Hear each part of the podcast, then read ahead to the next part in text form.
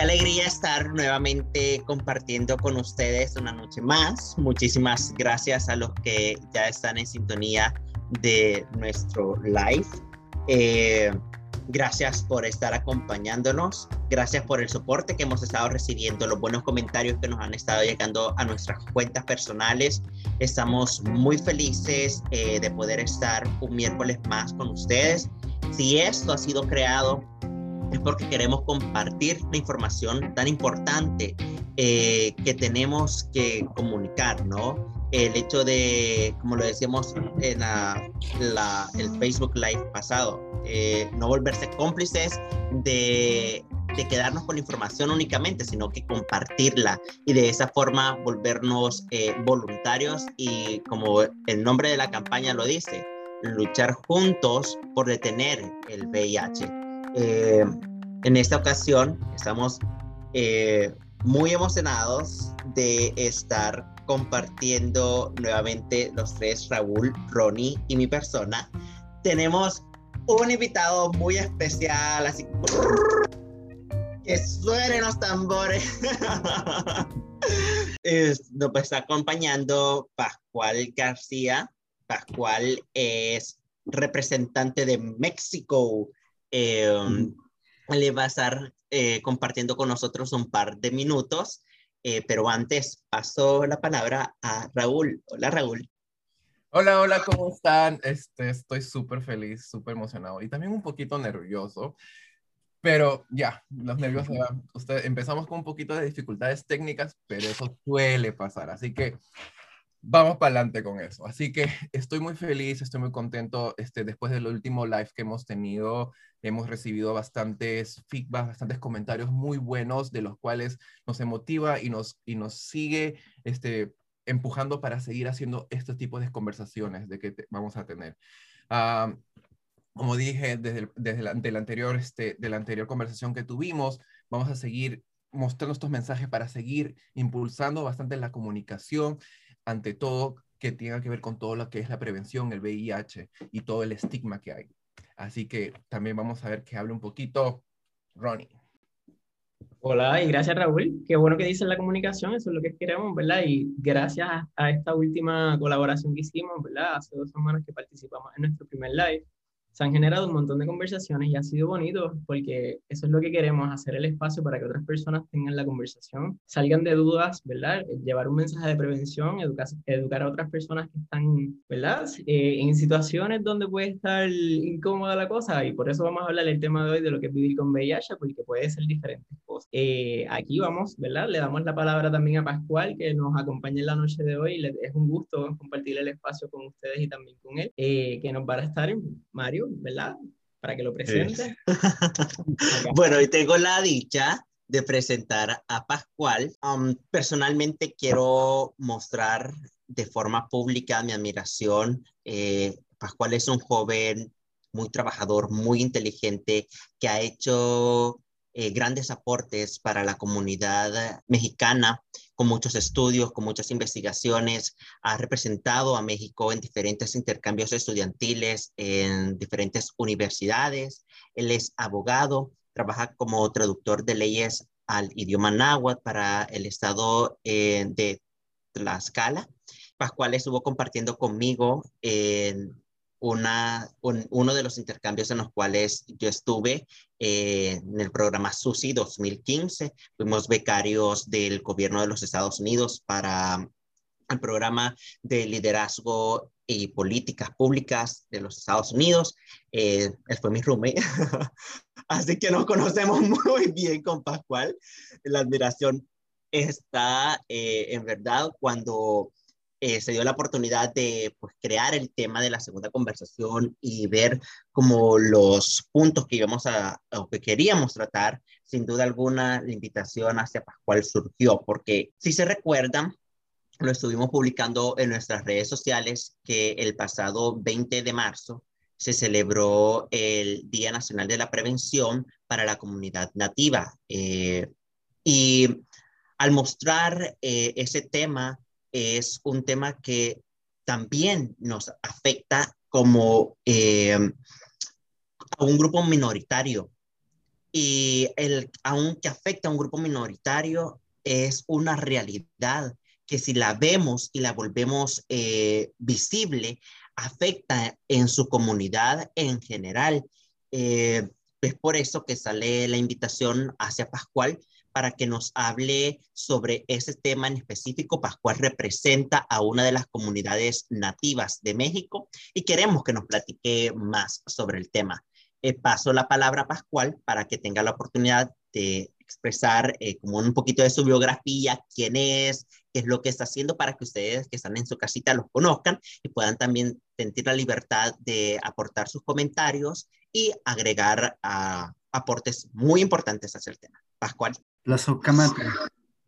Eh, Nehuat lo toca Pascual, Nehuat Nichanti y pan San Pablo Cuauhtototla y pan México, eh, Nehuat Impies en Puali, Guanomichiwi. Buenas tardes, me llamo Pascual, tengo 27 años, vivo en San Pablo del Monte, Tlaxcala, en México, y pues soy abogado, tengo una maestría en Derecho, y como bien señala Mario, pues me dedico a la defensa de grupos indígenas y pues específicamente también colaboro para realizar traducciones en la lengua náhuatl. Me considero una persona indígena, hablante de mi lengua, y pues aquí en México tenemos 68 grupos indígenas, tenemos 364 variantes lingüísticas y nos consideramos pues uno de los países que, dentro de los 10 países que tiene mayor diversidad cultural y lingüística a nivel mundial. El indígena es una forma de vivir al mundo, tener una cosmovisión, una forma particular de ver la vida. No solamente somos objeto de de políticas públicas o de programas sociales, sino que es una forma particular en cómo nosotros concebimos al mundo. Y pues esta es una importancia tal, tan es así que a nivel mundial pues existen 370 millones de indígenas. Esto es el 5% de la población mundial. Tenemos cerca de 5.000 grupos indígenas a nivel mundial, distribuidos en 90 países, este, y pues hablamos cerca de 7.000 lenguas indígenas. Se nos ha dado un día internacional que se celebra el 9 de agosto para toda la comunidad internacional. Sin embargo, hay, muchos, hay muchas acciones que se han estado realizando para promover la defensa de la lengua. En particular en México, una acción contundente pues fue en 1994 con el movimiento zapatista que se da en Chiapas, y a partir de ello han habido varias reformas importantes, como en 2001 en México, donde se incorpora por primera vez a los pueblos indígenas, en 2007 donde se eh, este, empiezan a reconocer los tratados internacionales y la última fue en 2016 con la Declaración Universal de los Pueblos Indígenas. Eso es en materia jurídica y que ha estado, pues, este, se ha incorporado a México mediante tratados de convencionalidad, mediante eh, cuestiones de constitucionales y pues México ha avanzado un poco en ello. Yo creo que, eh, bueno, agradecemos el aporte que, que desde ya empezaste a, a mostrar. Eh, lo estuvimos platicando y sí teníamos muchas preguntas hacia ti y creo que voy a empezar yo con una pregunta y es que el tema del VIH de por sí es un tema que abraza muchas dificultades en el sentido de el miedo a o la facilidad a. Eh, cuando uno habla un idioma en específico, por ejemplo, el inglés o el español, todavía tiene esa barrera de que me van a criticar o va a ser fácil para mí, por lo menos aquí en los Estados Unidos, va a ser fácil para mí ir a una eh, clínica, va a ver a alguien que me entienda. Quiero, o sea, estoy mencionando esto porque ¿cómo es el acceso a el área salud para la comunidad indígena? Existen programas, existen la facilidad eh, de poder acercarse a una clínica de de cuidado hacia la salud. Existen eh, leyes eh, que respalden como una traducción a información, por lo menos en ese caso existen facilidad de que tú puedas leer en un anuncio eh, información sobre VIH o cuidado de las ACDs en el idioma náhuatl? Bueno, eh, es muy interesante tu pregunta y la verdad yo creo que frustrante. Como te había yo comentado, el tema de la legislación indígena es nuevo. Se ha empezado a desarrollar a partir de 2007 y vamos a hablar en términos reales. La realidad aquí en México es que existen barreras para el acceso de derecho a la salud. La primera barrera, como bien comentas, pues es la lengua. Si una persona es monolingüe y quiere acceder a, a un servicio, pues primero se encuentra con la barrera de la lengua, en que el personal de salud no tiene conocimiento sobre su lengua. La segunda barrera, pues sería la discriminación, porque cuando una persona acude a que se le preste un servicio de salud, muchas veces el personal médico lo, lo, discrimina. Y esos son datos reales con la encuesta nacional del CONAPRED, que es un organismo aquí en México que, que realiza encuestas sobre la discriminación. México es un país sumamente, perdón que lo diga, pero discrimina mucho. Creo que es una, es una cuestión que, que tenemos y así lo señala la CONAPRED. Bueno, entonces también existen barreras ideológicas. Aquí en México, como comento, existen varios estereotipos. O sea, es indígena, quizás eh, lo hacemos de menos y cosas así. Es una barrera ideológica, una barrera lingüística y una barrera actitudinal de parte de, la, de los servidores públicos. Y pues también de parte de las instituciones, porque muchas veces las instituciones, tanto del sector público como privado, se, se proponen metas y a ellos lo que les interesa son números. Entonces, simplemente los derechohabientes pues se ven como un número más. Incluso aquí en México pues ha habido denuncias de parte de, la CONAPRED respecto a la discriminación que, que, ha habido. Hace un año pues fueron 88 expedientes que se integraron este, de parte de la CONAPRED, tanto para particulares como para servidores públicos de los servicios de salud.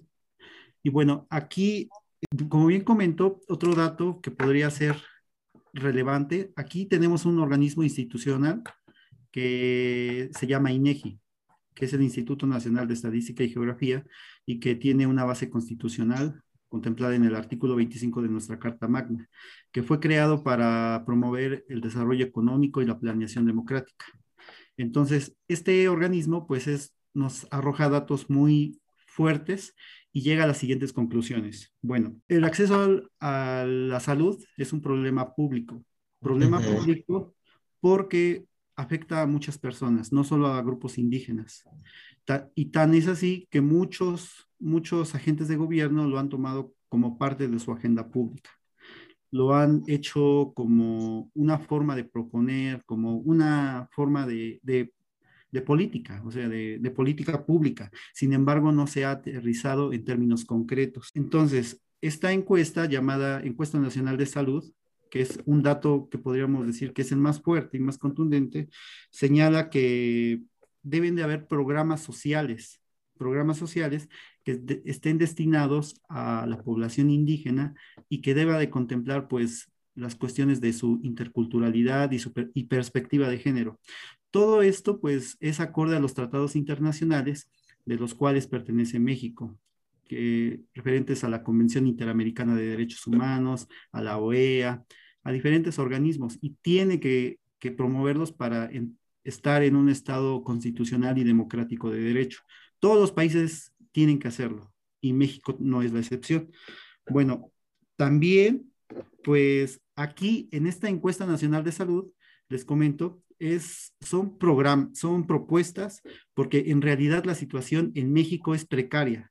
Les digo, se ha estado avanzando. La realidad es que solamente ha quedado en papel. O sea, aquí si vienen a México, a una comunidad indígena alejada, las condiciones son pues sumamente deprimentes porque no se garantiza un acceso a la salud. Por eso les digo que apenas estamos muy rezagados. Esa es la, cuestión particular en México. Quizás en otros países como Bolivia, donde se han tomado pues cuestiones más estrictas para conservar a pueblos indígenas, pues sea otra cosa, ¿no? O incluso en el mismo Perú o, o, en otros lados, incluso en Colombia, pero en México solamente, me duele decirlo, pero estamos aún en cuestiones de papel Incluso no hay estudios teóricos serios sobre cómo abordar los problemas de salud. O sea, no hay. El único caso que yo conozco es el de la doctora Blanca Pelcastre, me parece, donde propone cómo abordar esos problemas de las cuestiones de salud pública y todo eso. Pero en realidad, a lo que tú comentas, si tú dices, quiero una infografía, un material, alguna cuestión de traducción, no existe. Aún no existe. Primero, porque eh, mucha gente aquí en México se avergüenza de su lengua, no la quiere hablar o considera que no es importante o considera que es una barrera para acceder a un trabajo, se avergüenzan de ser indígenas. Y esa es la primera barrera. La población juvenil o la población universitaria no está interesada en traducir algún texto que pueda servir a su comunidad. A pesar de ser universitarios y de regresar a sus comunidades de origen, la realidad es que muchos, muchos no, no acceden a, esa parte. Claro, hay algunas personas que en realidad, gracias a la educación universitaria, pues han, han cambiado de opinión y tratan de regresar un poco a la comunidad de lo que, de lo que viven. Pero existen leyes, sí existen leyes que obliguen a la traducción eh, de materiales que faciliten los derechos, no solo de salud, sino otros derechos como la educación, el acceso a la justicia, este, pero en realidad es un esfuerzo que se está haciendo y que está en camino de, pero en realidad no hay, no hay incluso en los mismos estados. En los mismos estados no contemplan un padrón de traductores que pueda apoyar al mismo estado. O sea, no, no tienen mano de dónde agarrar. Perdón que te interrumpa, Pascual. Entonces, sí, entiendo perfectamente que, que, hay estas barreras. Por ejemplo, te voy a dar una pequeña este, comunicación. Por ejemplo, yo soy peruano y, y veo mucho a mi comunidad este, también indígena, que también todavía todavía sí falta mucho, mucho, mucho, muchos recursos para estas comunidades. Y una de las preguntas que también te quería decir, ¿no? Porque me siento muy, este, con este, con, igual, me siento como que tengo mucha conexión con, con esto, pues porque también vengo de un país que tiene mucha la comunidad andina. Hay, hay centros de salud este, que hacen, atienden a las personas indígenas en, aquí en, México o, o, no hay centros de salud que, que tengan personas que hablan el idioma, ¿Hay, esos, centros de salud o todavía falta más? O, o si hay, eh, tienen, o si no hay algún centro de salud, ¿tienen algún traductor a la mano para la persona? Bueno, existe la Secretaría de Salud aquí a nivel federal y tiene sus dependencias o sus organismos públicos desconcentrados a nivel estatal y ese organismo público descentralizado es quien provee de salud a todos los mexicanos, tanto nacionales como, como, bueno, como residentes que están. Y ese organismo pues provee de salud y no hace una diferencia entre, bueno, no hace un apartado especial entre indígenas y entre población normal. Es decir, que no hay un centro específico que atienda a pueblos indígenas. Se ha realizado pues el esfuerzo de crear más hospitales o más clínicas cercanas a las comunidades indígenas. Pero en realidad, la realidad es que no, no, no tienen un acceso cercano a esas clínicas. Para las comunidades más alejadas tienen que viajar cerca de dos horas mínimo, tres horas, ver las condiciones de transporte, caminar, este, el transporte es escaso, o sea, en realidad no hay no hay un acceso en, las clínicas. Si hay traductores, no, no los hay en la mayoría de los hospitales, porque como comento, este, en realidad quienes hablan la lengua, pues quizás muchos no tienen acceso a la educación. Y de hecho, solamente el grado de escolaridad aquí solamente es que nada más estudian unos de 6 a 9 años y se quedan sin acceso a la educación. Es decir, Quizás los mismos traductores podrían estar en la comunidad, pero ellos no tienen un conocimiento amplio o no son personal médico o no tienen esa, ese vínculo entre los derechohabientes o los pacientes y el personal de salud. No hay traductores. Ese esfuerzo se está realizando en la Procuración de Justicia, donde está el imputado y pues el juez. Eso es un esfuerzo que se está realizando y que podría ser un pionero para el acceso a la salud, donde se está tomando un, un presupuesto público para esos traductores. Y pues en realidad solamente hay traductores para, para esa instancia de procuración de justicia. A nivel federal también se están tomando este, la prioridad de maestros indígenas que atiendan a las comunidades. Es decir, que solamente se contratan a profesores que dominen el uso de alguna lengua, pero para el caso de los servicios de salud no hay. Hospitales o clínicas no hay cerca. Traductores no hay. Material didáctico, infografías, publicidad, no hay.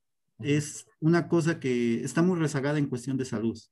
Solamente también hay cuestiones de medicina tradicional pero no se ha dado un verdadero mm, uso, no se, ha, no se ha detectado como verdadero potencial de realizar la medicina tradicional en las comunidades. Este, tampoco se ha dado el uso a, por ejemplo, aquí tenemos el conocimiento de las parteras.